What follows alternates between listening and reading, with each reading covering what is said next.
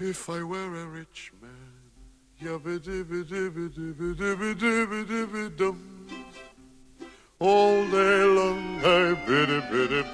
Interrumpimos la transmisión oficial para recordarles que seguimos luchando por estar sobre la línea de la pobreza. Así es, todavía tenemos abierta la Riflincast y necesitamos que vuestras almas caritativas se metan la mano al bolsillo y nos compren numeritos. Porque comprando numeritos ganamos todos. El doctor Malo puede comprar la medicina para su ciática. El pastor Salas puede pagarle el cambio de aceite a su Audi. Brionis puede apalear un poco su último pedido de poleras de superhéroes AliExpress. Y yo podré pagar por fin mi cirugía de aumento de glúteos. ¿Qué puede ganarse usted, querida alma caritativa? Pues una de las 10 canastas familiares Flimcast, llenas de premios sorpresa, merchandising, libros, películas, lo que quiera. Y si ya es mucha la suerte, se puede ganar el premio mayor. Ni más ni menos que un Flimcast On Demand VIP. Lo que significa escoger una película para que nosotros hablemos y venir a la grabación a conversar con nosotros. ¿Qué mejor? Ya, listo. Ahora, a comprar números. Busque el link en nuestras redes sociales o en la descripción de este capítulo tan bueno que está a punto de escuchar. Muchas gracias queridos auditores y disfruten de este capítulo pulento.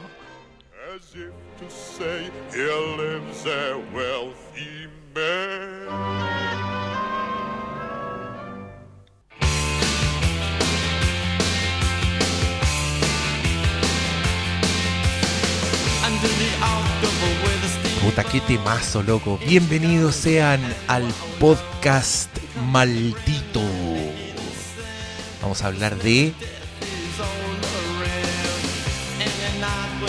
la gran película de 1989, Pet Cemetery.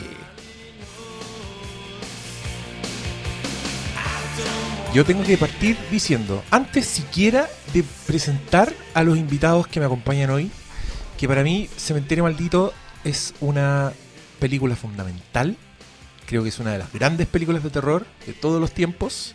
Creo que es la mejor adaptación de terror que se ha hecho de Stephen King. Eh, quiero decir que la vi en un cine en la playa, muy emocionado porque me estaban dejando entrar a una película para mayores y me dio miedo, me dio miedo real, me dio pena, sentí que había visto algo que hablaba del alma humana y a mis tiernos 13 dije, esta película es una gran película. Después de eso leí la novela de Stephen King. En, en ese momento yo no sabía quién era Stephen King, pero después me hice fan de Stephen King, leí la novela. Entonces yo igual voy con una carga a ver el estreno de la semana... ¿Es de esta semana o de la semana pasada? Ya es de la semana pasada, para cuando escuchen el podcast. Ya, el estreno de la semana pasada, Pet Cemetery, esperado, que se anunció, ah, llegaron noticias, ponte tú que la estaba rompiendo en South by Southwest, se habían visto imágenes que prometían harto del casting, a mí me gustaba mucho John Lithgow, creo que es un buen actor para Judd Crandall, para el personaje del vecino, y para cualquier personaje, en verdad, John Lithgow, gran valor. Pero bueno, ya sabremos cómo nos fue con el remake. Solo contarles lo especial que era para mí. Eh, nos acompaña la ilustrísima, queridísima, ya de la casa a estas alturas, Valentina Proust. ¿Cómo estáis? Bien, muchas gracias por invitarme a hablar de esta película. Pero es que, obvio, es que ocurrió que tuvimos unos intercambios por ahí y tus opiniones me parecieron súper dignas de registrarse y grabarse para la posteridad.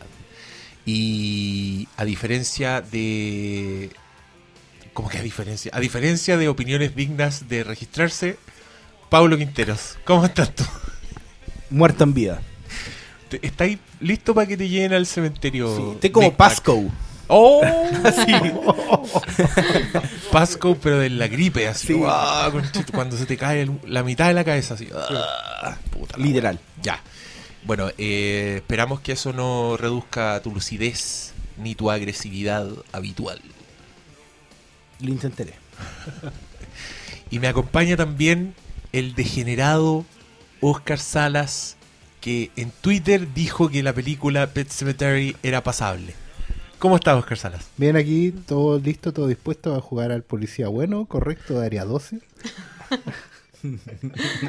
con, con la camisa bien abrochada, todo, todo en regla. Vamos a ver qué pasa. Eh, tan, co- tan correcto que André está con una polera en la NASA. Por supuesto, hoy día la vestí con mucho orgullo. Si hubiera tenido una polera de la Federación de, de Planetas, me ¿De la hubiera puesto también. Hay que hablar algún día de ciencia ficción optimista también. Me gusta, me gusta eso, pero sí, pues que hoy día apareció una foto de un hoyo negro y es como, ah, concha tu madre. Están ahí todos los científicos vueltos Sí. locos. Ya habíamos otros haciendo campaña una película de Disney del año de la corneta. Ustedes saben eso, ¿no? No, eh. Cuando Star Wars tuvo mucho éxito, la compañía Disney, que era una compañía mediana, en esos años, 83, ponte tú, 82, hizo una película de ciencia ficción que se llamaba El Abismo Negro. Black The Black Hole. Hole. Fue un fracaso rotundo de taquilla porque básicamente era una película, una especie de historia de Julio Verne ambientada con nociones de ciencia ficción seria. Fracaso total, aunque estaba protagonizada por Maximilian Schell, tenía música de John Barry, un, un gran disco. Uno de sus grandes discos agriega el Briones, El alma en que en este momento está en un rincón. Pégate un grito para que te escuche Está en la gente. banca. Ahí está. Está en la banca ahí. De hecho, está bajo la. Está como... Está en la banca, está literalmente Sí, en la banca. está- Sí. Es como el bar de, de esta casa. Yo, yo vine a sapear nomás este porque quiero ver correr sangre nada más. ¿Viste? Por eso es importante que yo esté en el rol de personaje policía bueno. Así le sacamos la verdad al, al, al detenido. Hay que puro darle. Vamos. Y bueno, para, para que se hagan una idea, eh, vamos a escuchar un fragmento del trailer de Pet Cemetery, película del año 2019, recientemente estrenada en salas, eh, segunda adaptación de la novela homónima de Stephen King. Aunque ni tan homónima porque le ponen cementerio maldito, y esta weá en verdad debería llamarse Cementerio de Macotas. Sí, Cementerio Emacota. Porque es, está escrito, es Pet Cemetery, que se traduce como cementerio de mascotas, pero está mal escrito.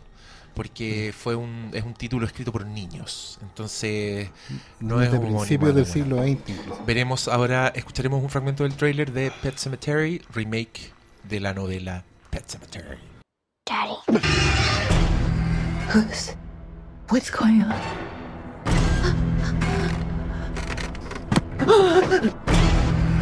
Hug your daughter. I should never have shown you that place. Your child is not the only thing that will come back. The barrier is broken. Hemos vuelto. Oye, eh... Bueno el trailer. Bueno, bueno el sonido, sonido ahí, pa, pa, pa, weas que molestan, weas que eh, te hacen sobresaltar. Todos los trailers de películas de terror actualmente se parecen entre ellos. Mucho. Incluso las películas que no son de esa naturaleza, los trailers sí parece que fueran de esa naturaleza. En un extraño fenómeno que a mí me hace perder un poco la fe en la humanidad. Pero... Bueno, de eso vamos a hablar, en verdad.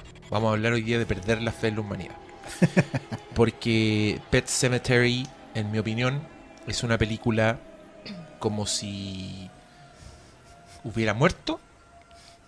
Alguien hubiera tomado esa película, ese cadáver, y lo hubiera llevado al cementerio Micmac. Y después sale una weá adentro, una abominación.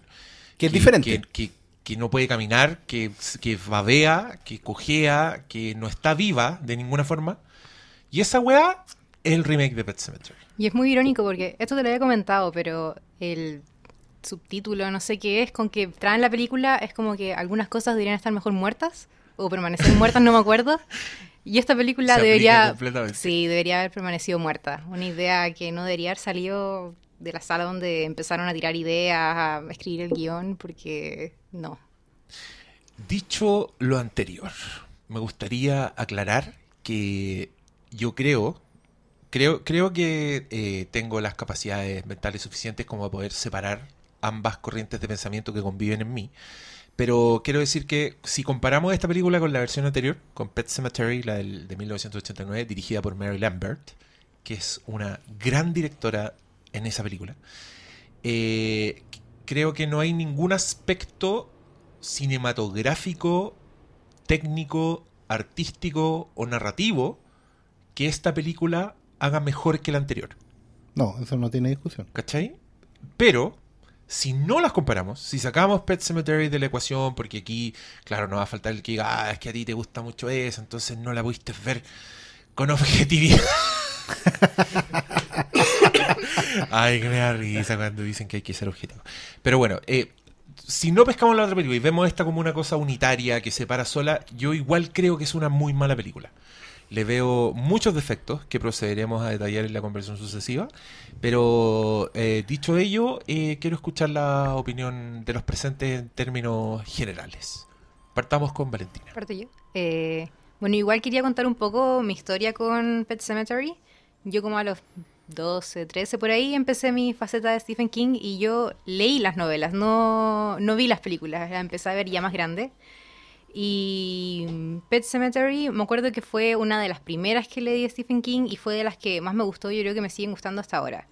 La volví a leer el año pasado, o sea, la tengo entre comillas frescas nomás, tampoco es que me supiera todos los detalles, pero viendo esta versión, eh, el libro siento que lo tenía en la cara recordando todas las cosas que pasaban y daba rabia que todos los cambios que podían parecer muy chicos o como para hacerla más entretenida o algo así, eh, traicionaban totalmente la historia original, siendo que tenían todo, tenían una novela bacán, tenían un ejemplo de un remake también que había funcionado muy bien. Eh, y no sé, des- a mí no me gustó desde el momento en que apareció la primera escena. Y después de eso todo fue en picada. Ya, Paulo. ¿Tú escribiste la crítica de Mouse? Sí. Es favorable esa crítica también. Sí, pero también tengo que contar mi historia. Porque, A- adelante. porque yo no leí el. O sea, mi relación con Cementerio maldito es. Me importa un huevo. Técnicamente no leí. O sea, no técnicamente. No leí el libro. Y la película me acuerdo nada porque la vi en la época del VHS. Que haber pasado 25 años, nunca me la repetí. Entonces no tenía mayor apego con la crítica. O sea, con la película. Pero aún así, yo creo que lo que estaban hablando antes no se puede eh, separar a esta película de la anterior es porque muchas de las cosas que suceden o están pensadas están para sorprender a los que son fan del libro o, o vieron las películas. Todo responde a lo que ya está hecho. Y creo que es el mayor error de esta película. Que para mí, desde que salí del cine, era como: Hola, somos una película que está hecha para el público del conjuro verso.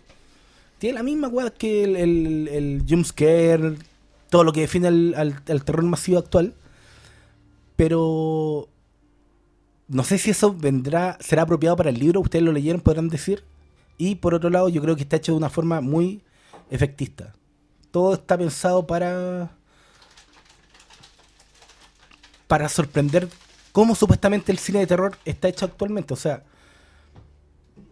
que tiene que aparecer el, el ruido en tal momento, que es tan predecible de repente que tú sabes que va a aparecer algo para asustarte y hacerte saltar del asiento porque está todo hecho en un lenguaje que ya está más que repetido. Entonces, para mí no creo que, que salga mucho de lo que actualmente está haciendo el terror masivo.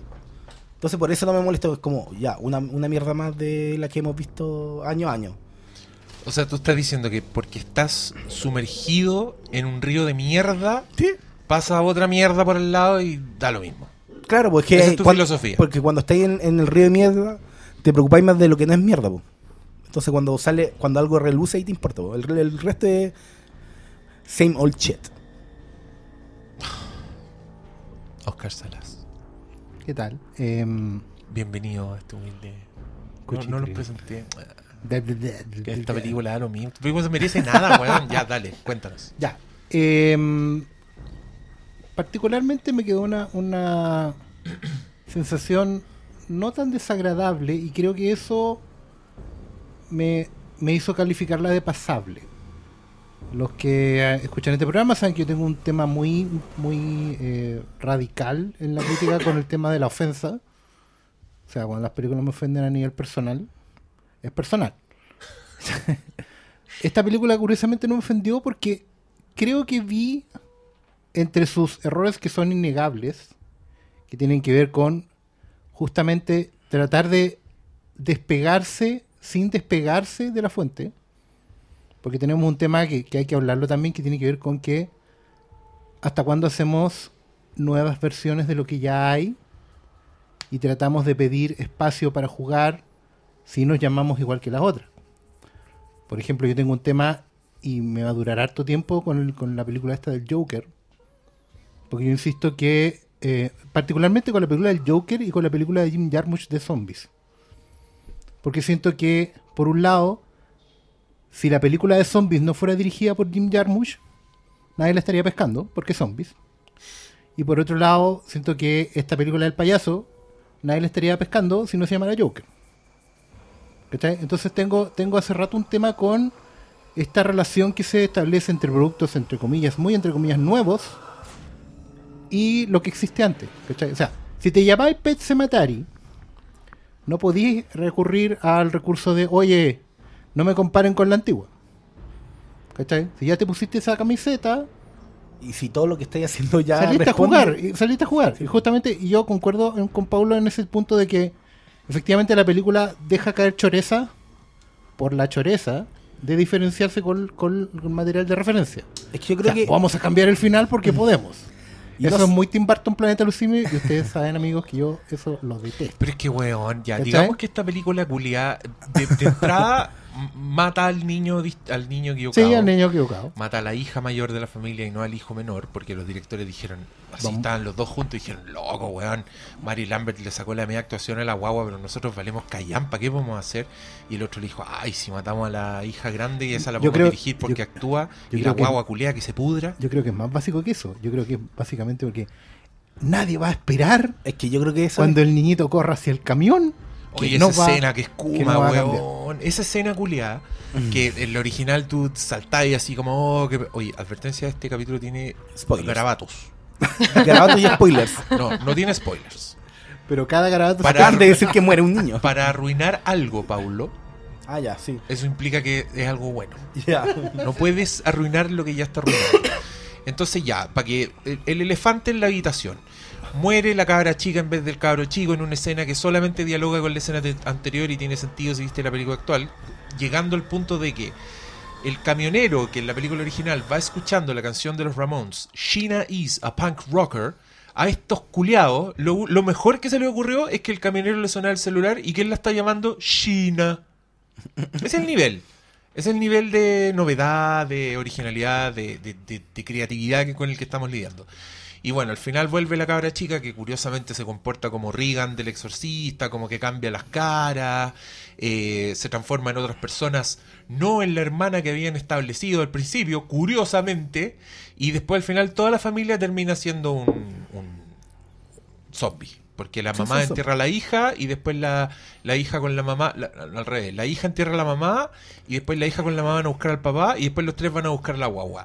Fin. Cover de la canción de Pet Cemetery de... Los Ramones. Sí. Pero ya. no solo eso, acuérdate que la película parte con el final. Y parte con parte un- sí, después un del raconto, final. Es como, oh, Pero no, no tiene sentido, porque parte con una escena que debería pasar por lo menos media hora después de que se acaba la película. Entonces, razón. es como una escena post créditos antes de que parta la película. Y parte con un plano es a lo resplandor. Sí. Para que ustedes sepan que están viendo una adaptación del Stephen King verso. ya, y ahora, ya, malo, sabes que te voy a hacer caso y ahora vamos a poner la advertencia de los spoilers. I want to tell you my secret now. I see dead people.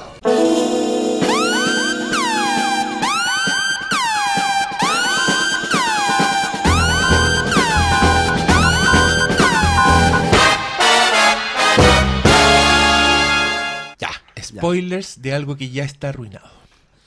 Eh, bueno, esta película se trata, contamos esto al final sin contar de qué se trata.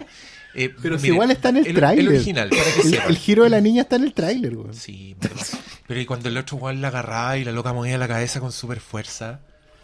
¿Qué me decís de esa escena?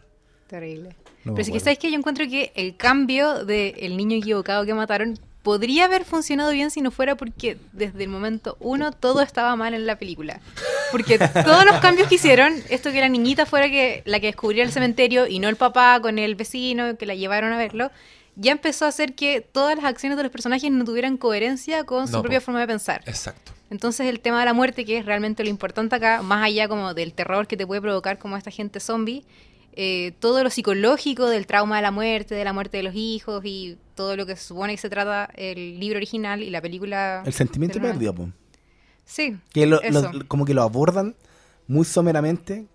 Es que Y, Es- es- y queda como, sí, po. hola, chao.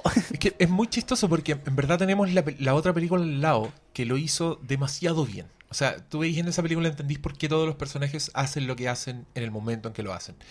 Eh, en esta, bueno, para que solo para que para contextualizar lo que estamos conversando.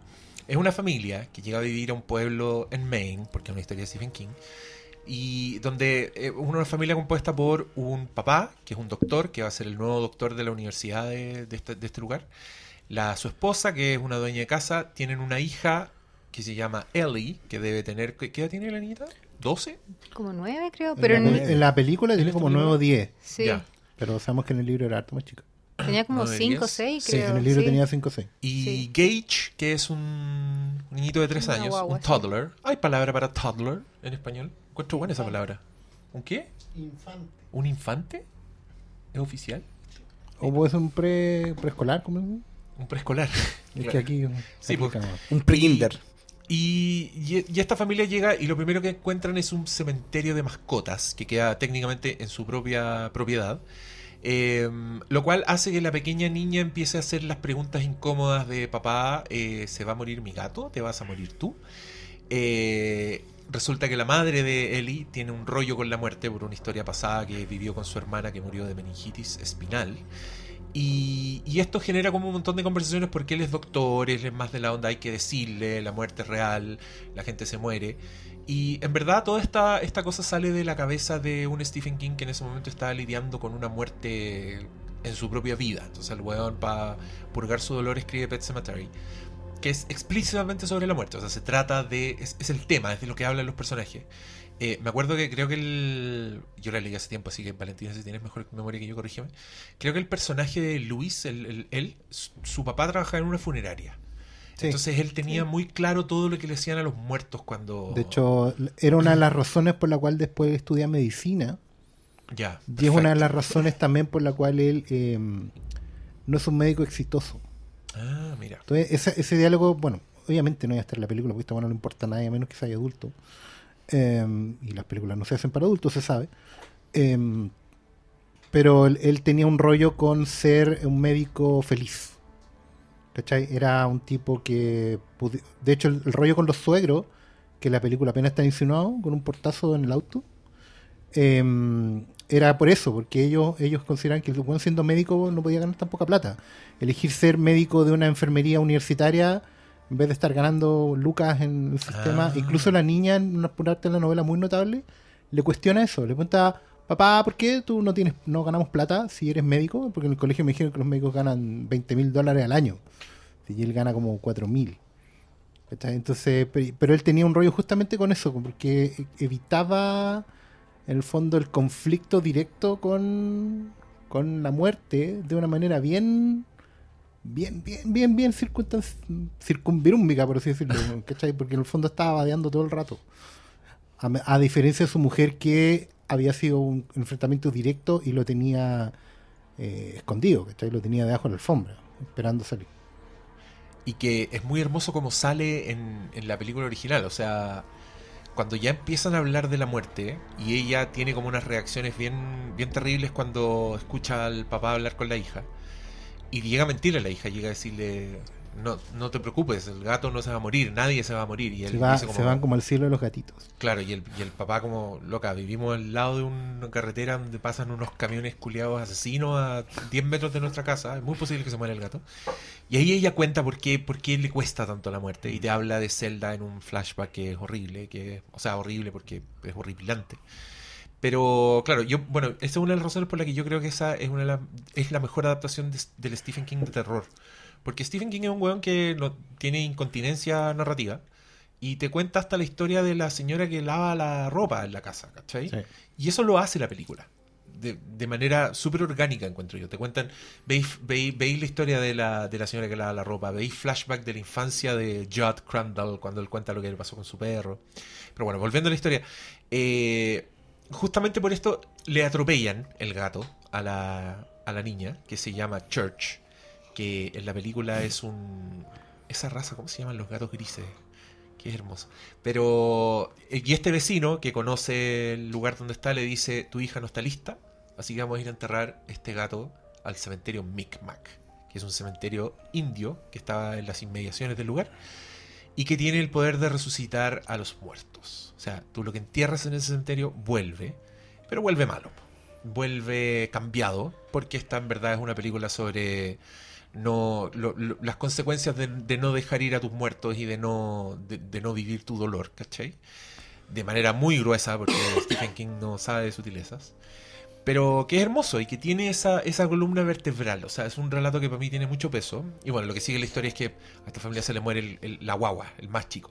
Que dentro de la escala de muertes horribles, estamos de acuerdo en que la muerte de una guagua es, es la peor wea. Entonces, Stephen King tampoco le hace el quite.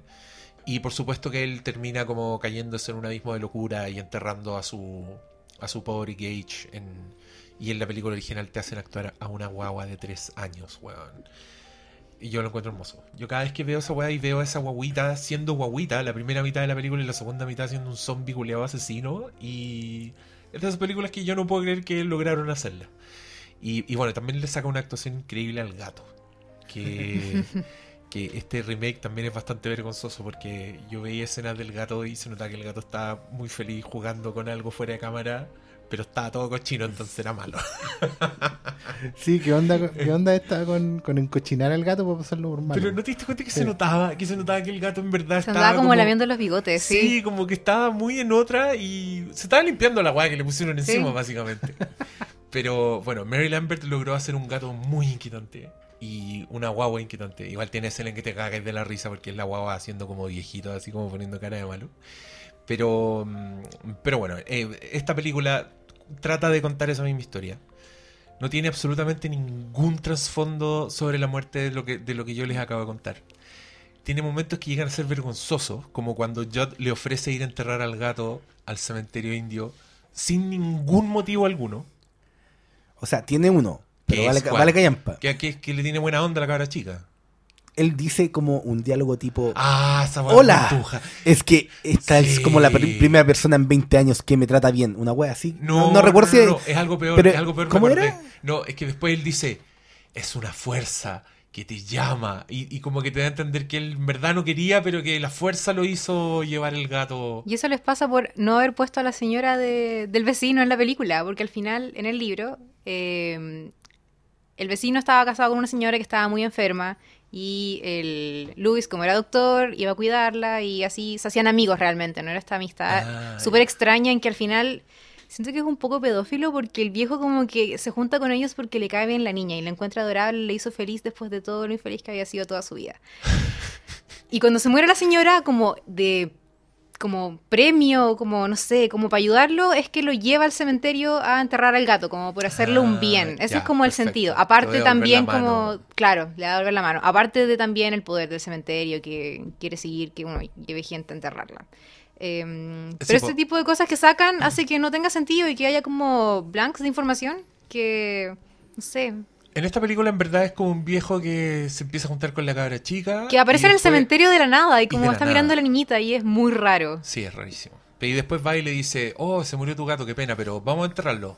¿Para dónde? Vamos, nomás, yo te llevo. Caminan tres horas y entierran la weá y dice, ¿qué, qué estamos haciendo acá? Vos hazme caso. Todo muy lógico, muy, muy verosímil. Y especialmente cuando han construido al médico como alguien racional, hasta ese punto. Sí. Y muy Es que- científico. Es que ese médico, weón, que... es que, ¿cómo era el personaje? Descríbemelo. ¿Cuál es su personalidad? Era un weón nomás. Como que te lo- Hablaba. Sí, hablaba. No, lo dejan muy como por encima, pero era como que el tipo quería pasar más tiempo con la familia, pero nunca desarrollan si él antes había sido un wea, lo había dejado botado. Era, el Pero era rollo como- que sugieren es que él era médico de ER. Sí, como po. de, Sí, que tenía muchos turnos. Había visto cosas muy horribles y él quería ya como estar más relajado. Mm. Sí, bueno, no hay un Y problema el de primer plata. día de pega le llevan un weón con... Que se lee el cerebro. Asco. Oye, con Pasco, weón. Qué manera de farrearse. Bueno, Pasco, es que como es novela de Stephen King hay un montón de otras cosas más pasando alrededor de esto. Y una de ellas es que al doctor se le muere un estudiante que fue atropellado justamente por un camión. Esto, el- el- los camiones son los verdaderos villanos de Pet Cemetery. son los que ocasionan todos los cagazos. Y, y este personaje que muere en sus brazos, después se le aparece. Y, le, y, lo, y lo advierte, como no vayas al cementerio. Y después se le aparece a la hija, como para tratar de advertirla. Y la hija es medio clarividente. Y, y en el tercer acto de la historia original es Pasco el que advierte a la mamá que vaya, que salve a Luis, que impide lo que está haciendo y todas esas weas que son reos que le gustan hacer a, a Stephen King. En la película original, Víctor Pasco es un personaje que el maquillaje del actual ni a los talones.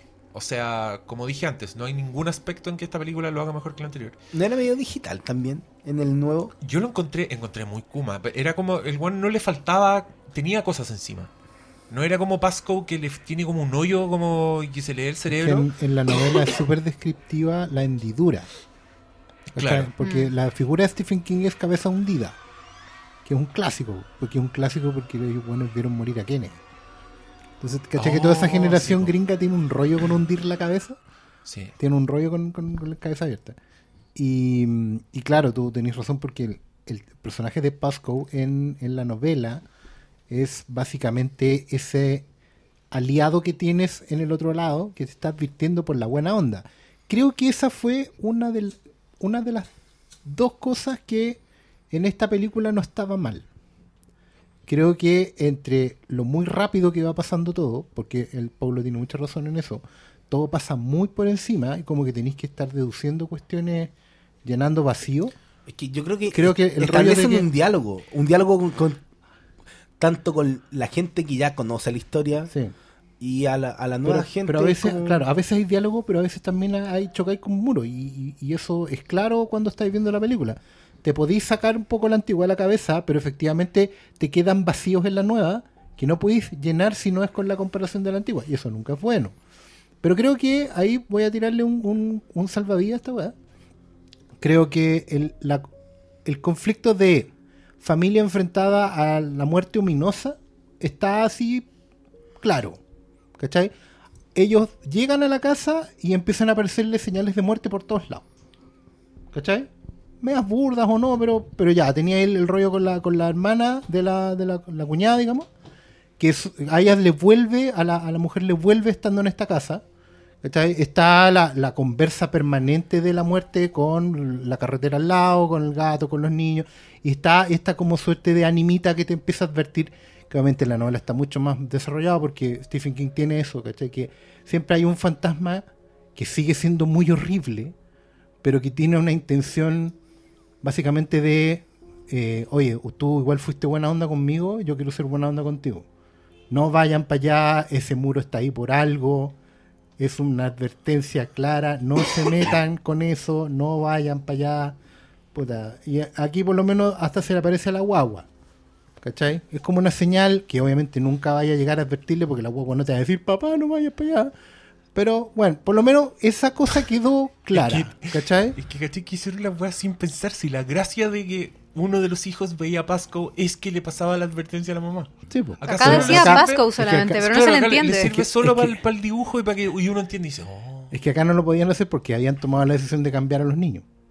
¿Cachai? Sí, son- Es que al cambiar a los niños, Claro. como que la guagua deja de tener sentido, podrían haberla sacado toda la película y hubiera dado lo mismo. sí, sí. Pero es que si la sacaban. querían a weá los zombies al final. Oh, la weá. Es que- no, pues claro, es que si la sacaban no iba a funcionar No la tenía- escena del no camión, final, po. po. No, no tenía la escena del camión donde tú dices, "Ah, no lo mataron, mataron a la niña. Y es, es que es todo un diálogo con lo No, no, fue, sí, esa con fue lo- una, fue una pésima decisión. Si había. Es que mira, yo no sé si puta, es una adaptación. Podía hacer cambio, yo Sí, nunca me encerro. pero El problema no- es que está mal hecho. No, porque no yo creo que siempre está sentido. pensando en, en la idea de sorprender al- a los que conocen la historia. Y por eso yo creo que esta película es para los que no, no vieron la película, no, no leyeron el libro y creen que La Monja es la mejor película del mundo.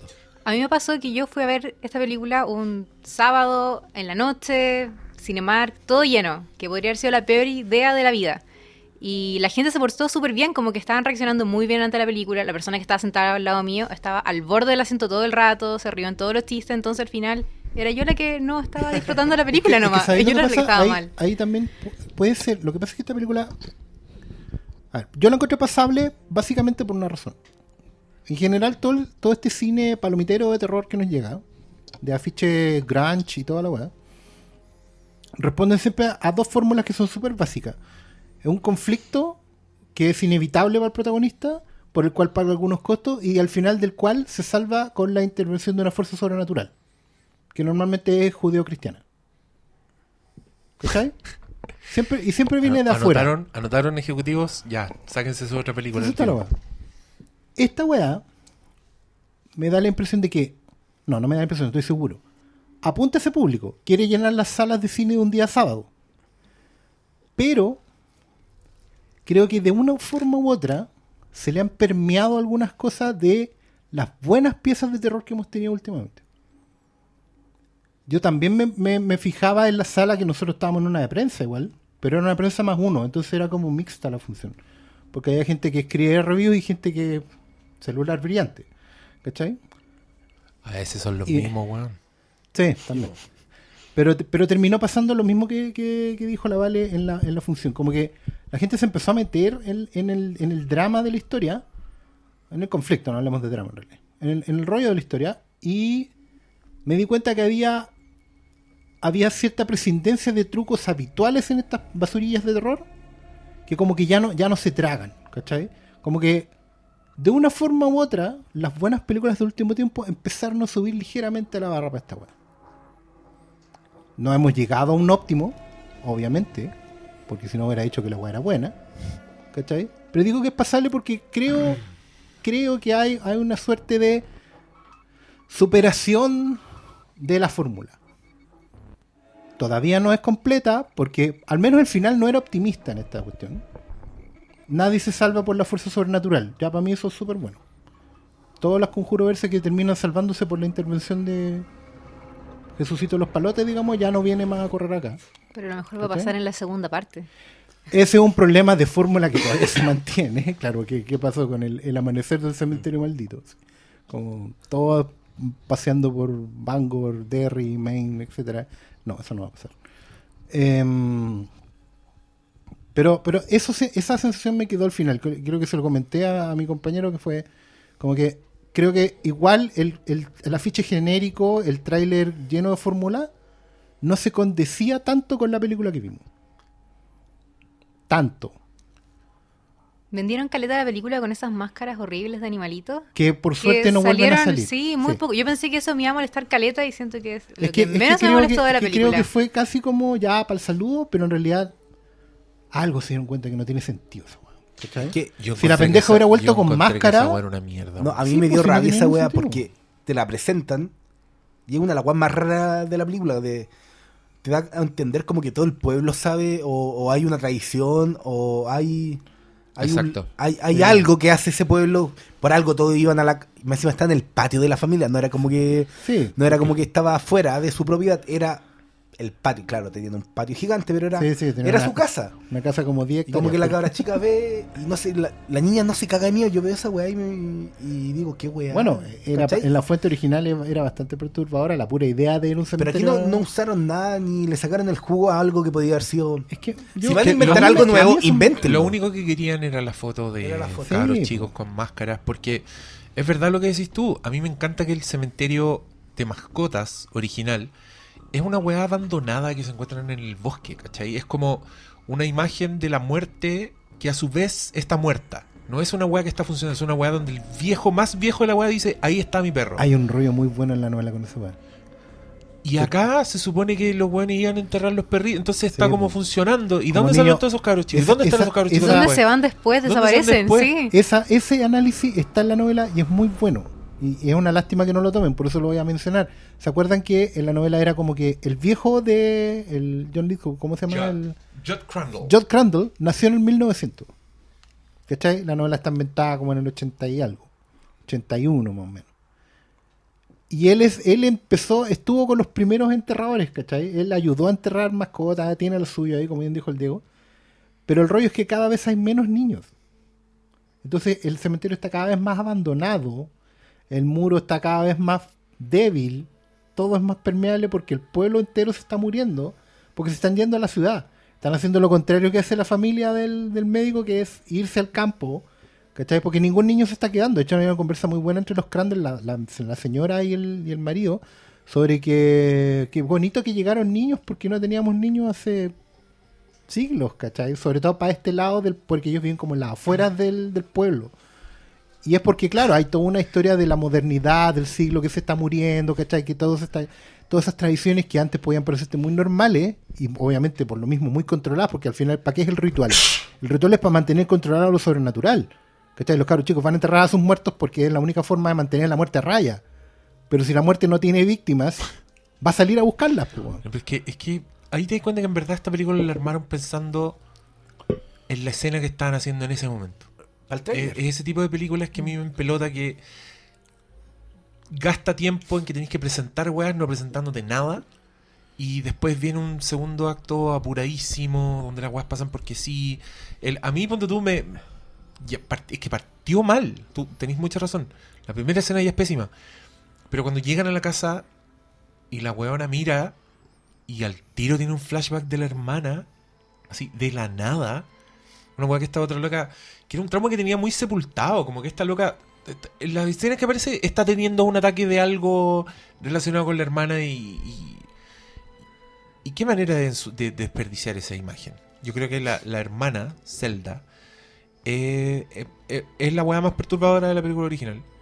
Es la primera vez que alguien hizo, por lo menos en el terror, el terror contemporáneo, que usó como a un hombre haciendo un personaje mujer grotesco que Claro. después hicieron en Rec y en todas las weas que hacen hoy día. Eh, y acá lo transforman justamente en eso, como en el monstruito de turno, que mm, no, no es una persona enferma, es como una persona monstruosa. Sí. Eh, bueno, la original también era monstruosa, no era, no era realista esa, esa, esa- esa enfermedad. Sí, pero habla de otro tiempo también, po, que hay un error ahí, también en la adaptación que tiene que ver con actualizar una historia, Pero pero conservar no, la época pero del flashback. conservar, claro, bueno, es, es como súper ridículo. Claro, la weona era de la época actual, pero el flashback era como de la Claro, porque casa en la Tampoco tenía sentido, porque te dicen que Zelda tiene una enfermedad que no puede levantarse de la cama. Sí. ¿Y cómo muere? De alguna Porque se forma tira- se levantó y fue al ascensor y se cayó por el ascensor y ahí... En una escena creada para Muere. hacer Es para que- que, saltes. Oh. Es que, no. es que a mí me. es que esa es la wea, por eso te digo que estaban pensando solo en la escena que estaban haciendo, porque esa escena. Yo no la encuentro mala, no encuentro malo. No, si, tu, sí. si tu trauma es una weona enferma y la weona te, se te cae por el ducto donde le tenías que poner comida, esa wea es la raja, yo la encuentro buena. Pero cuando la, la ponís en el todo de esta película, en lo que significa ese recuerdo, en lo que debiera significar y en cómo y en dónde está puesto en la historia, la weá no tiene ningún sentido. Es y que es al una final, mierda. al final no tiene sentido el trauma de Rachel, creo que se llamaba la señora. Rachel. sí. Eh, porque al final tiene como este trauma que le hace ver como una mujer demasiado histérica que solamente tiene el recuerdo de la hermana cayéndose por el ascensor y tampoco nunca desencadena la conversación de la muerte y las peleas que tiene con Luis, que al final son la esencia del libro y la, de la película de los 80. Y que hay una. En la, la película que tiene una escena que es hermosa, que yo en verdad la comparo con. Con películas mayores, con películas mayores del tipo Hereditary, con weas, weas que haría David Lynch. Cuando. Cuando Rachel en el clímax llega a su casa, pero algo la llama a la casa del vecino y se da vuelta y termina entrando a la casa del vecino, que es donde se encuentra con Gage, finalmente con su hijo resucitado. Cuando ella abre la puerta de la pieza de Judd, lo que ve es la pieza de Zelda. Está el cuadro que estaba en la pieza de Zelda.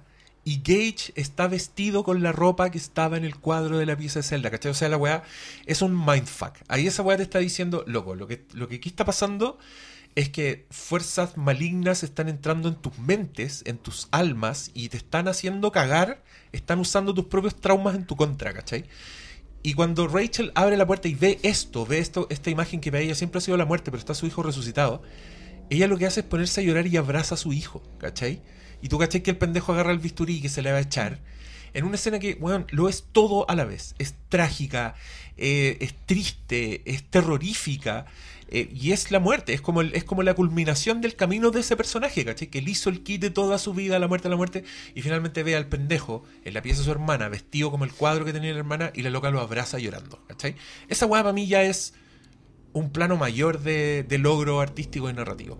Es el motivo por los que a mí me gustan las películas. Esta otra weá.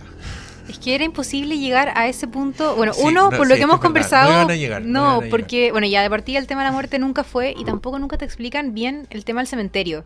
De dónde viene. Tienen esa escena en que Luis está como en Google y le aparecen las noticias y aparece la noticia del- de ese soldado que habían revivido que en la novela está súper bien tratado. Oh, Y te explican al final por qué no hay que ir a enterrar gente y qué pasa si es que entierra gente. con Google. Y acá ve como un pantallazo de la noticia y la pasa por alto, ni siquiera como, oh, mira, hay gente que la enterraron y revivió, como algo que uno le apretaría aunque fuera un clickbait, ¿cachai? Y la historia del cementerio te la muestran ahí en Google y después esa conversación muy mala que tienen como cuando ya se murió la niñita y la familia se fue a la casa de los suegros y Claro. antes de que vaya a desenterrar a Kate. Y después ella llega a la casa y ve a la hija muerta resucitada y la rechaza al tiro. Y dice, no, tú no eres mi hija. Y ahí yo decía, ¿para qué invirtieron tiempo en establecer a la hermana si pues no hicieron nada con la wea?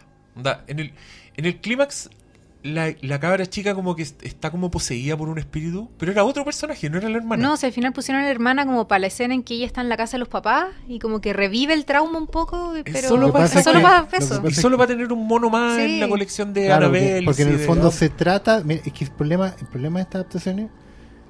Claro, básicamente los locos se leen el libro, subrayan las escenas bacanes, que ellos las ven puestas en escena, después sacan eso y las filman. ¿cachai? Y claro, y tenéis el tema de que la muerte se expresa de muchas formas, sobre todo cuando te está cerrando el, el círculo encima tuyo, como lo que decía el Diego de la pieza, pero como ellos no van a hacer la pieza, van a hacer que la niñita en el fondo, porque no es ella, sino que es todo, tome formas. Toma la forma de la esposa de Jod, ¿cachai? Toma forma un poco de la hermana, habla como la hermana, puede cambiar las voces porque en el fondo es todo, es una especie de, de Freddy Krueger sin, sin guante transformándose en tus peores pesadillas, pero eso dura 30 segundos. Así no va a funcionar, es lógico. Entonces, e- el problema de esta weá es que sabe, sabe que leyó el libro y asume que todos los demás deberían saberlo. ¿Cachai? Pero una colección de momentos no te arma una historia. No, No, te genera una adaptación, ¿cachai? Que, mira, porque lo que tú dijiste de China yo no lo vi. Me parece súper kuma porque efectivamente es un guiño, meta guiño a gente que, por cierto, como bien dijo el Paulo, nunca vio la película antigua ni menos se va a leer el libro. Po. No, pues, y es pa- está hecha para sorprender a los que sí lo ¿A hicieron, po. quién? Al puro Diego, era para ofender al Diego. Sí, bueno, No, era, Era como no, para que Diego Muñoz en Chile dijera, mira. Hay un guatón él culiado en se Chile que tiene un de la weá. podcast que siempre habla de esa película Cementerio Maldito. Claro. Pero es que yo creo que ni siquiera eso, yo creo que es como para aguacharlos y decirle. Nosotros mira, so- so- sé que somos de la misma tribu. Sí, también. Y somos acéptanos. como tú. Somos como tú, y hermano. acéptanos, acéptanos Esta es la porque- película que tú habrías hecho si estuvieras acá. Pero el problema es que discursivamente los personajes yo creo que están súper maltratados. Bueno, el ejemplo ese de la hermana. De hecho hay una escena en donde como que Rachel se transforma en la hermana y empieza a sufrir lo mismo. Sí, Ah, pero sí. que Está hecha por- como una, una ella, pero ni, siquiera se transforma, sino que la otra le echa como la maldición, así como, y ahora vas a sufrir, como tu espalda se rompe. Y es como, ¿viste? Es Freddy Krueger, me dicen desde la banca. Efectivamente, en producción me dicen, es Freddy Krueger todo el rato, ¿cachai? Y diga, eres drogadicto, entonces te voy a sacar las venas, Pero pero por eso es efectista, po. Sí, po, Porque- porque es para la, para la galería del, ¿cachai? Pero, Y, y lo que es peor, yo creo que ¿Mm? la wea logra su objetivo.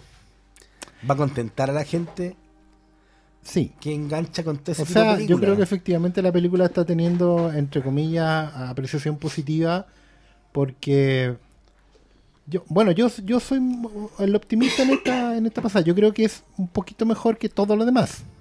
Eso no quiere decir que sea algo superlativo. Pero, es- eso yo, yo creo que es porque tiene de base el libro de Stephen King, que es como lo que Sí, da no, un poco sí. la gracia. yo, Claro, yo pero yo creo que también tiene.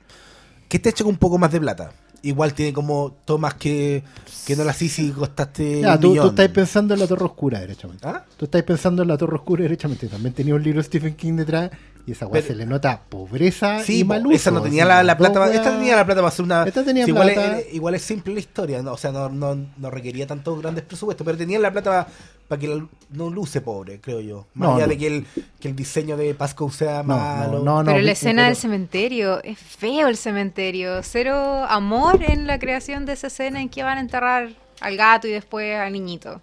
Sí, porque de hecho le echan tierra encima, ni siquiera es un cementerio. Ahora, yo creo que fue un no, pero la error. era una pantalla ordinaria. No, bueno, era una pantalla azul. Era, era, Era sí, como el era como- pico. Yo creo que fue un error dejar fuera el factor indio.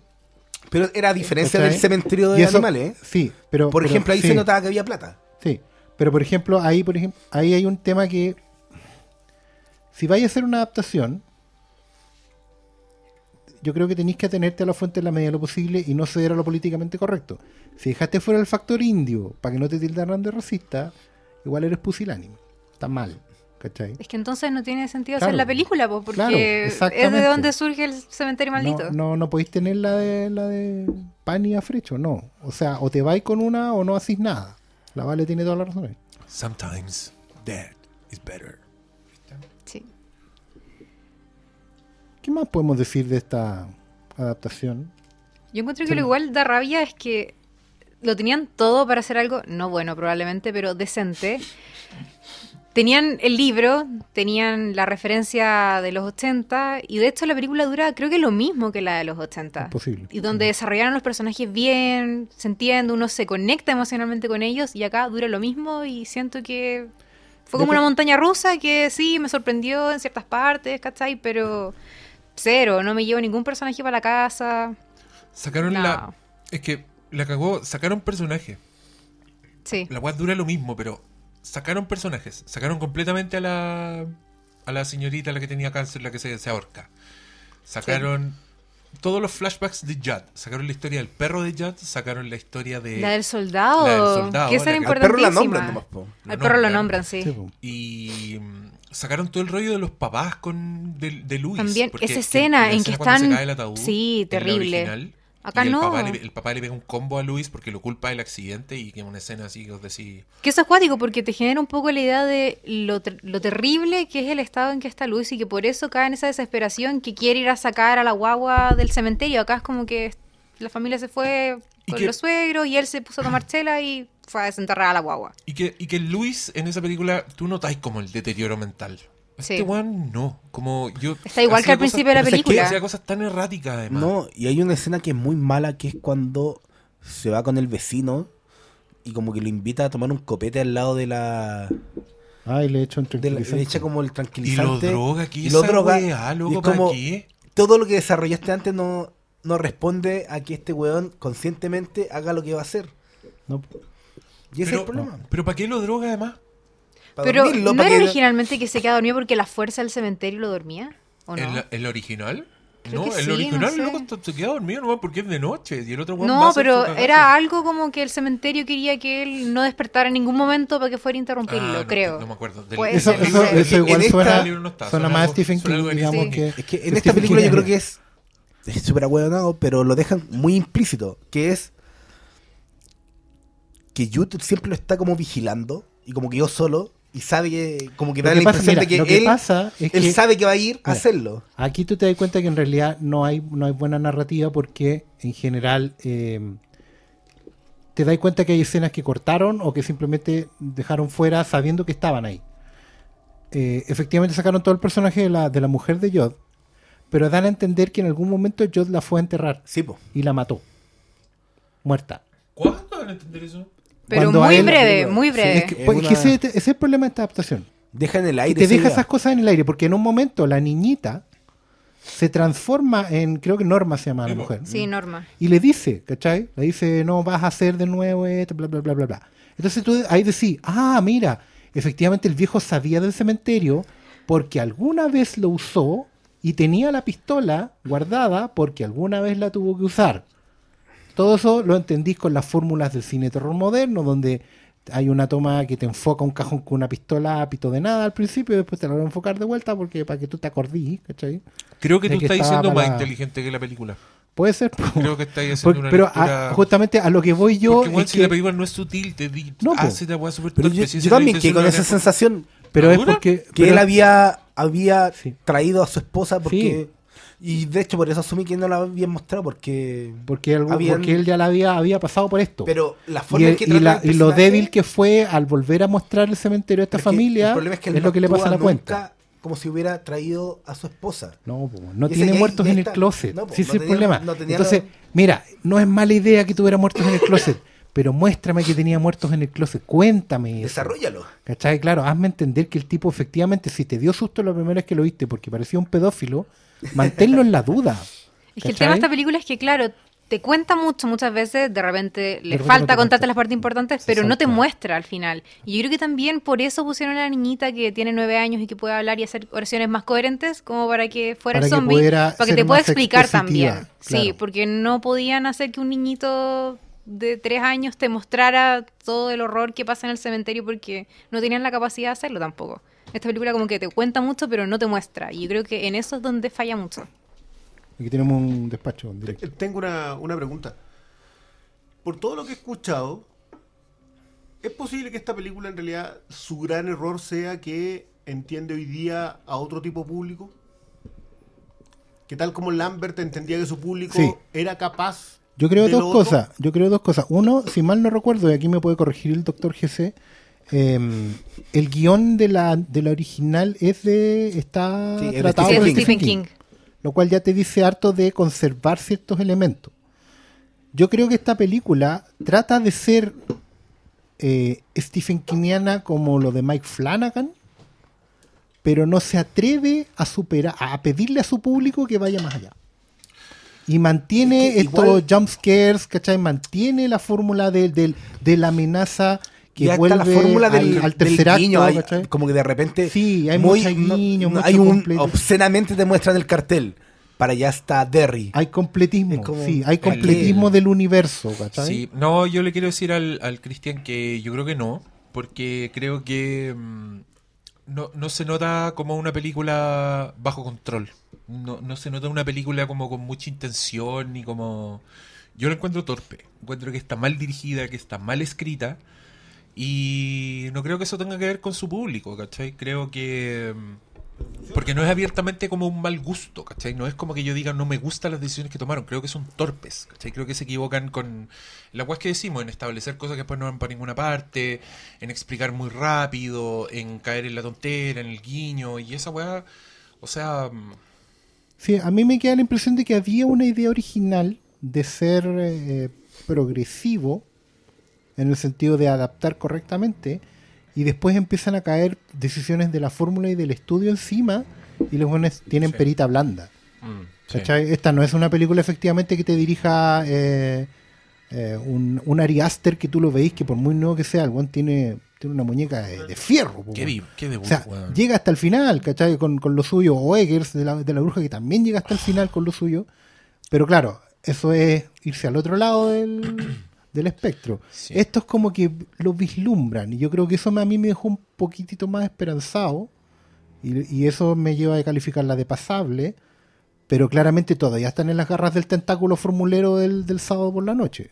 Que, claro, no, yo, yo creo, yo por eso no lo encuentro pasable, porque creo que, creo que no son competentes, ¿cachai? Creo que, que tienen weas que funcionan, son demasiado aisladas como para creer que hay un, no sé, que hay una, una wea sólida. Que había una siquiera- intención original.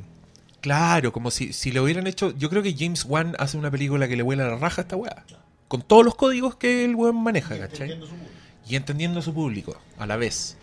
Eh, y a mí lo y creo que y creo que si funciona por algo por, eh, es porque es buena la historia y eso sobrevive.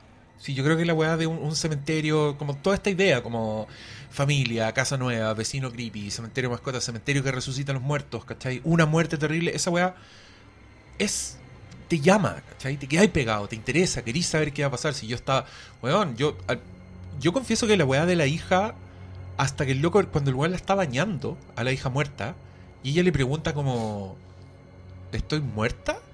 Yo estaba muy pegado, como muy interesado, como, weón, ¿qué van a hacer con esto? Esto está bueno, esto... Como cuando le muestran que tiene como una cicatriz así Mm. espantosa en el cráneo, Porque y yo la, la dije... autopsia, Ay, pero ahí yo dije, bueno, hicimos una autopsia, esto significa que está como rellena de algodón. De, como... de hecho, yo, ¿sabes que pensé esa weá y no puedo dejar de decirla? Cuando vi, cuando en esa escena de la, de la tina, yo dije al tiro, estos buenos se van a tirar y van a hacer por fin la historia de Lázaro. Que es una de mis historias favoritas nunca filmadas. ¿Cachai? Que es, ¿qué pasó con Lázaro después de? Un weón que estuvo muerto, que tuvo corrupción interna, ¿cachai? Un weón que nunca más volvió, que, que vio cosas que nadie más va a ver, que es una cuestión que debería estar en, en esta gente, decir como no me acuerdo de nada, pero me acuerdo de todo, ¿cachai? O, o sabes que no tengo, tengo recuerdos de los sentimientos que tenía pero no tengo, no los tengo los sentimientos, ¿cachai? Es como, Ahí, es estoy que, fotocopiado de algo que no soy. loco, yo ahí me senté en el asiento, dije, bueno, ¿para eso le, la pusieron niñita grande? Onda, ¿nos va a contar que se siente estar muerto? ¿Nos va a decir que soñó? ¿Nos va a decir que está sintiendo en Para este que momento? después te destruyan con el comentario de que solo se acuerda del accidente y después abrió los Y ojos. después- Y no pasó nada entre medio. Y después baila y después se Sí. transforma en, Ah, en de- el después- de Oh, energúmena porque sí. Porque tenéis que convertirla en la amenaza del tercer acto. No, y es tonto porque ni siquiera lo usan como con el tema de la mamá que tenía una carga religiosa más fuerte. Pero el hecho es que no hay nada, lo vi en porque negro. Ese, ese era un conflicto que también era súper potencial, muy interesante, en el sentido que tenías un marido escéptico y una, y una mujer de fe. Y eso en la novela está muy bien tratado, entre paréntesis, que es como que ellos eso lo tienen en tregua toda la vida. Y, y un poco la idea del matrimonio es tener esas cosas en tregua. Pero hay un momento en que salen y te, te quiebran la relación y tú no sabías hasta dónde va a llegar. Y ese es un conflicto porque sabéis que es un conflicto que no tiene vuelta, que te lleva a la muerte de la relación, porque no hay caso. Tú sabéis que no podéis transar con la otra parte en esa weá. Pero lo tenéis ahí. Es como una bomba de tiempo, debajo de la mesa. Mientras toman desayuno todos los días. Pero no se trató, po. no se hizo esa película. No ha pasado y volverá a pasar. Y todo parte porque la niñita es la que descubre el cementerio. Y no pueden tener la pelea inicial con la que empiezan a desencadenarse sus problemas de pareja. Y eso fue para poner a los niñitos con las máscaras diabólicas. Mira. Solo para eso. Es verdad. Que eso da rabia, que al final, o sea, la historia en sí sobrevive un poco, pero falla porque es torpe en cor- cortar cosas que es como, ah, la choreza de poner a los niñitos que van en la procesión al, al cementerio, y con eso no se dan cuenta que están matando como la esencia de donde viene todo lo que después ellos quieren poner. Eso, eso es falta de confianza. Cuando tú decís, hay que sabemos que nuestra historia es buena, pero necesitamos colocarle un elemento creepy, o el hombre de mimbre, ¿cachai? Una, un merchandising que después podamos vender, que se convierta en objeto de culto para el futuro, porque no creemos de verdad en que nuestra historia es buena. Yo creo, yo creo que va más con el tema de que ahora todo lo, todo lo hacen con la calculadora en la mano. Y piensan que necesitan hacer lo que ya funcionó. Entonces por eso te meten a los cabros chicos con las máscaras. Te meten... Entonces, las máscaras son un cliché del cine de terror moderno, modernillo, en todos lados. Y la figura, el, como- el, el- el diseño de ella cuando está... Es que es como un convertida en zombie poseído por el... Es que eso también a mí me late, porque cuando, cuando vi que eran zombies, se empezaron a convertir como en la maldición de los zombies, fue como, oh, y entonces la weá de Lázaro ya no fue. ¿Cachai? No, no actúan como zombies. po. No, po, pero es rara la weá, porque al final igual se van contact quieren contact ¿Cuál es su objetivo? Convertirlos a todos, ¿cachai? Porque ¿por qué no bastaba con que, por ejemplo, el, el que volvió, lo único que quiere es que nadie más vuelva, porque es algo horrible. No, porque ¿Cachai? son todos malos. Sí, po, porque te vuelve, te vuelve algo malo. Cuando lo único, no necesitáis ser malo. La- el trauma por el que hay pasado es suficiente para que no queráis vivir más. Ahora, ¿qué pasa si en el cementerio hubieran enterrado a Hitler Juan vuelve bueno? No sé, po. Sí. ¿Qué pasa si enterráis a un buen malo en la wea? Eso no lo explica la película, habría sido súper interesante. Es que, ¿qué es la maldad? Vuel- si entierran a Hitler, vuelve peor, pues, weón. Acuérdate que Hitler, siempre el villano, y Hitler entre ellos, es el héroe en su propia historia. El villano nunca se ve a sí mismo como un Los villano. buenos villanos son héroes de su propia historia. Los malos villanos son villanos de su historia. Siempre. Oye, yo quiero darles la mala noticia de que Pet Cemetery ya lleva recaudado eh, casi 30 millones de dólares y que en Estados Unidos, solo en Estados Unidos, Ya. y que Hereditary en toda su, todo su run. todo su run hizo 44 millones de dólares. Entonces, Bueno. Bueno, igual eso va relacionado con quién está detrás, cuántas, en cuántas salas la ponen. No, pero que Esta weá ha estado en miles de miles de a ir Están bien, salas dobladas. Es demasiado extraño. Qué pésima idea ir a ver Pet Cemetery doblado. No, pero ese, ese es una, una realidad súper cruel que Sí. tenemos hoy en día. Que Todo el es- cine de Qué terror de sábado en la noche llega doblado en lo posible a todos los cines, sobre todo en la noche. Es que yo, algo que le quiero decir a nuestros auditores y a, y a la gente de Twitter que alega como, ¿por qué hay tantas funciones dobladas? Y, y le hablan a los cines. Y esto, esto no es porque ellos decidieron que iban a traer películas dobladas, es que la gente ve más películas dobladas. Tenemos que aceptarlo. Nosotros somos minoría, a nosotros nos gusta el, el idioma original, pero a la gran masa le gusta doblada y en el Le peor de los doblada. casos no le importa. Pero imagínate lo que- horrible que debe ser esto doblado, la niñita zombie con una voz de No mierda. lo sé, pero mira. Poniendo voz, poniendo- hay Sí, datos- poniendo voz. Sí. Hay datos que la gente no tomaba en cuenta, pero antes el canal más visto del cable era TNT. Porque era el que daba Porque era el canal sí. y poco a poco los otros canales se fueron sumando. Lo hemos dicho casi. Por eso después Cine Canal ya no era. Cine Canal antiguo y empezó a ser doblado. Incluso esos estudios sobre la tendencia del doblaje tienen más de 10 años. No es una cuestión que se les ocurrió el año No. pasado. Tampoco es una discriminación con el tema de la periferia. Así como que todo, mientras los cines más fuera de- del sector oriente estén más dobladas son las funciones. Eso es verdad, pero tiene que ir con la demanda. O piensen, Sí, así por que- algo los canales, no sé, po, de cable ahora te ponen los créditos de las películas en una pantalla chica a, a velocidad 1000, Claro, porque nadie importa. porque antes perdían a la audiencia, ahora no. Termina una película y Los vamos con la créditos siguiente. pasan así como... Sí. Y es por eso, porque la quiero- gente le- Y yo quiero decir que yo no soy ningún snob del, del doblaje. Como, de hecho, yo hay instancias en que prefiero las weas dobladas. El doblaje de los jóvenes titanes, weón, es una joya. Porque esos locos llevan años haciendo wea, el doblaje, prefiero ver ¿no? esa wea doblada Por que en inglés. Son mejores, me río más con los personajes en doblado. Pero pasa. Hay Y- películas que yo prefiero en español. Jurassic Park, ¿Ya? siempre. O las de Pixar, siempre. Toy Story. Las prefería en español porque así las vi hasta volver al futuro. Las veía cuando chicos en español, las prefería siempre así. po. Pero el, el- lo que yo les quería decir era simplemente que cambien el argumento. Si no, no, es, no, no hueen al CM de Hoyts porque hay muchas películas dobladas. Vayan a ver más películas subtituladas si quieren tener. Al final, de si eso, hecho- es lo que, eso es lo que hecho, responde el cine. vayan al cine. Vayan al Vayan al cine, cine. loco, no Los una torres no fiesta- cuentan como Mano, déjate wear con el equipo de audio que se escucha. Se te olvida, weón. Eh, perdón, perdón por el exabrupto. No, este ha sido un capítulo bastante exabruptado, así que. Sí, como que todos hemos vuelto de la muerte. Sí, yo solo, yo solo quería agregar un, un último palo, porque pero es que ya, porque lo conversamos antes con el Briones, es que yo siento que hoy día las películas ya no tienen música, tienen ruido. Como que todos los soundtracks son como chon, chon, chon, chon. ¿Qué pasó con la cancioncita que uno salía silbando? ¿Qué pasó con el ¡ay, qué bello tema! Y cerrar los ojos y mover los deditos Con el tema aire? principal. Eh, y, y el soundtrack original de esta película, por un- a cargo del señor Elliot Golden- Goldenthal, es una cosa triste, terrorífica, con coros de niños, que es hermosa, que tiene unos movimientos. Bueno, los puros créditos, vean los puros créditos de Pet Cemetery eh, del original y ya van a entender de qué estamos hablando. Pero, y también decirles que las licencias de Netflix son una mierda, porque apenas se anunció el estreno de esta weá y se estrenó, ¡pum! Desapareció el original. No, pero hace rato Netflix. desapareció. ¿En Estuvo hasta el año pasado, sí. Porque yo releí el libro y vi la película de nuevo. Y después poco tiempo quise verla de nuevo y ya no Y estaba. ya no estaba. No. Ah, pero debe haber sido porque venía el- Cuando ¿Quién es? cacharon que venía, quizás. Sí. ¿De quién es Pet Sematary? ¿De Es- qué estudio? Paramount. Paramount. Sí.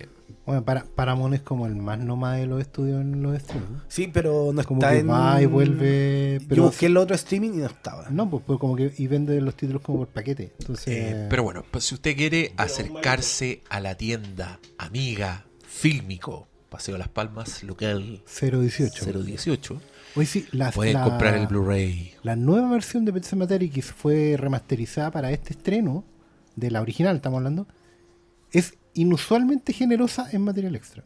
Bien, Incluye eh, cosas raras hoy en día, sobre todo cuando las remasterizan para 4K. Viene con material extra en el 4K. Wow. Viene con el material extra de la edición antigua y documentales del aniversario. Así que para los, para los rock and rolleros que la veían en el 89 con chaqueta de cuero y polera negra, vayan por su nueva versión que además está a un precio casi un malito. Módico. A precio. Ya, mira. Pues, no, es que ahí está, pues ya la tengo. ¿Qué me la compré de nuevo? Pero no en 4K. Seguro no tenéis películas repetidas. Es que quiero dejarte en películas repetidas, weón. Dolby si son pésimos. 7.1. Hay películas que me he comprado como siete veces, weón. Una sola. Estoy comprando bueno. veces. Eh, después de ese palo al soundtrack, yo no tengo nada más que agregar. Así que, Valentina, Eh, creo que ya tuve mucho odio para decir todo lo que me había cargado esta película, así que ¿lo dijiste todo? sí, lo dije todo, que esta película ¿Consultaste debería haber apuntes? estado muerta. Sí. Sí, consulté mis apuntes. Pero vale, hay un hay una cosa buena que salió de esto. Y es que el libro fue reeditado en librerías. Pero con una portada fea.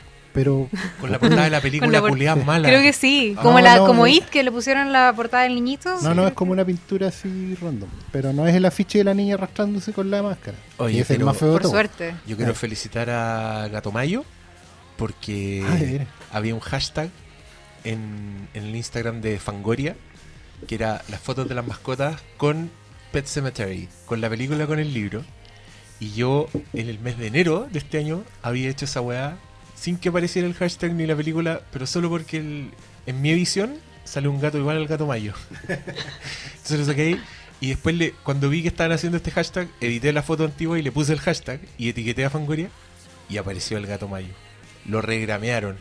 Así que Gato Mayo llegó a Fangoria, una de mis revistas favoritas Mira, de todos los tiempos Lo logró. en su nueva edición y estoy muy contento.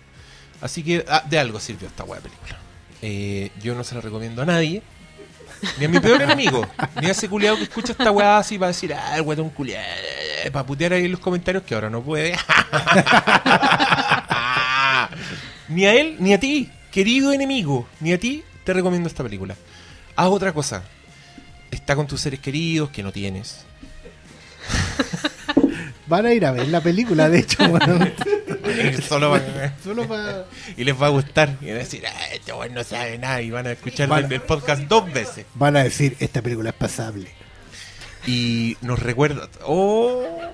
Y ese weón, yo casi ni se follow a ese culiado. Y esa página de mierda también que puso una página, una crítica positiva, también, como el pico.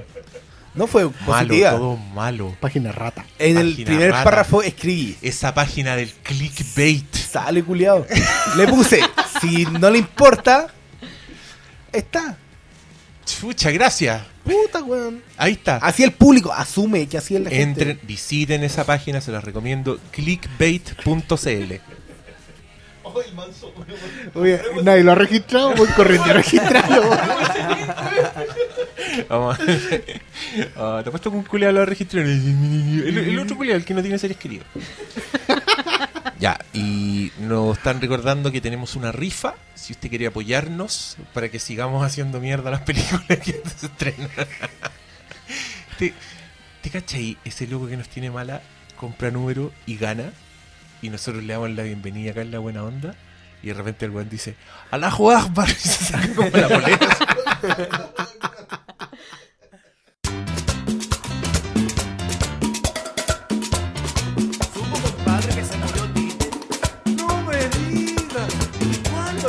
enterrar, compadre?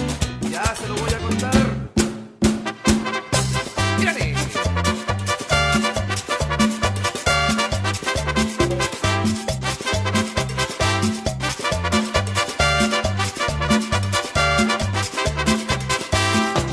Se murió Tite en la capital y las mujeres preguntan cuándo lo van a enterrar que se murió Tite en la capital y las mujeres cuando los van a enterrar. Allí te lo entierran hoy, allí te lo entierran mañana, allí te lo entierran hoy, allí te lo van a enterrar, allí te lo entierran.